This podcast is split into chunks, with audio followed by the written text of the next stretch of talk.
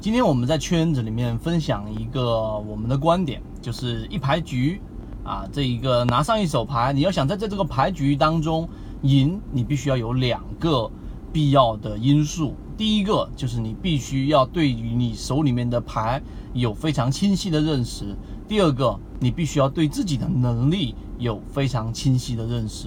这两点非常的重要啊！以前我们就讲过，为什么那么重要呢？你进一个牌局，就像市场里面在没有流动资金持续翻红进场的时候，就是没有外来资金进场的时候，这个时候市场就相当于是一个房间当中有四个人在打牌，然后每个人带进来的钱都是固定的，每人带十万，它里面就一共四十万。所以，当你如果在进入牌局的时候，你并不了解当中，其中一定得有一个凯子，没有那个凯子的话，那么最后你就会成为那个凯子。我们经常说这个例子。那第一，你怎么认识自己的牌局呢？那我们在交易过程当中，其实很多人的问题就是压根不知道自己的交易到底是属于适合做短线，还是适合去做中线，还是适合去做低吸，还是适合去做打板。我们前面就讲过。大部分的散户都是比较适合去做低吸的，所以为什么我们的一季报证券板块十九只加了一只二十只个股，然后呢，在今天又出现了非常好的表现。第一个出现了二连板的奥维通讯，啊，我们在提醒出来之后，第一天一个涨停板，第二个涨停板，它的上涨是属于超跌反弹，所以它也是属于低吸类型的。第二个啊，第三个全部都是属于我们说的这种低吸类型的个股，几乎都没有任何一只个股去给大家去看，哎，已经涨得比较高位的了。举个例子，像德美化工也是属于低吸的，还有这一个海星食品也是属于低息类型的。海星今天就有希望能够冲到涨停板。所以我们说的话题拉回来就是第一，今天的分享就到这里。想要进入圈子一起进化学习。可以加我朋友圈 SD 八幺八幺二，有完整版的视频专栏分享给大家。希望今天的三分钟对你来说有所帮助，和你一起终身进化。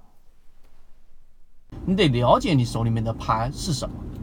我们手里面散户作为一般的散户所拥有的牌，一定是具有巨大优势，就是资金进出比较快。第二，我没有所谓的这一种。呃，在仓位上的限制，我想买全仓，我就能全仓。所以在仓位控制上，我们具有很大的一个主动权。第三个，我们还真没有必要去做打板的操作，为什么呢？因为大资金它有它自己的劣势，游资它有自己的劣势，它有一个比较大的金额。举个例子，它有一个五千万或者说一个亿进一个小盘股的话。它不可能低吸的，它只能通过然后不断的收集筹码，可能一个涨停板能够收集到呃百分之三四十、百分之五十的筹码就已经非常不错了。你不要希望说，哎呀，我一天就能收集完所有的筹码，这并不现实，并且它还有很多的限制。这是大资金，而我们作为普通的散户，当天就能建完所有的仓位，出现问题，当天我们也能止损出来。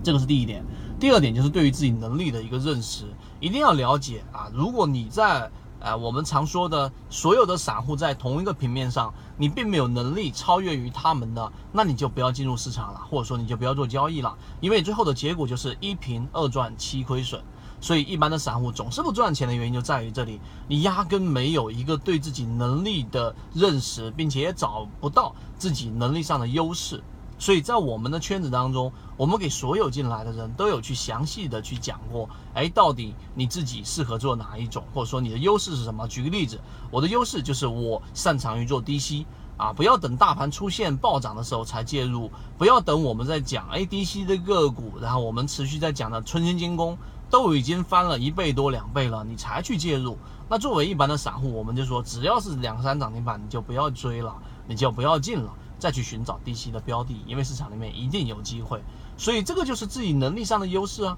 所以我们的成本往往是低于普通散户的一个成本，这个就是对于自己能力正确的认识，并且一定要找出一个自己啊强于普通散户的一个特点。而如果对于这一点你还完全没有任何认知的，都可以找到我们的圈子。好，今天我们三分钟已经把这一个呃，在一个牌局当中，在市场当中你要取到。我们说比较稳定的收益的两个重要的必要因素，已经给各位去讲了，希望对各位有所帮助。好，今天我们讲这么多，各位再见。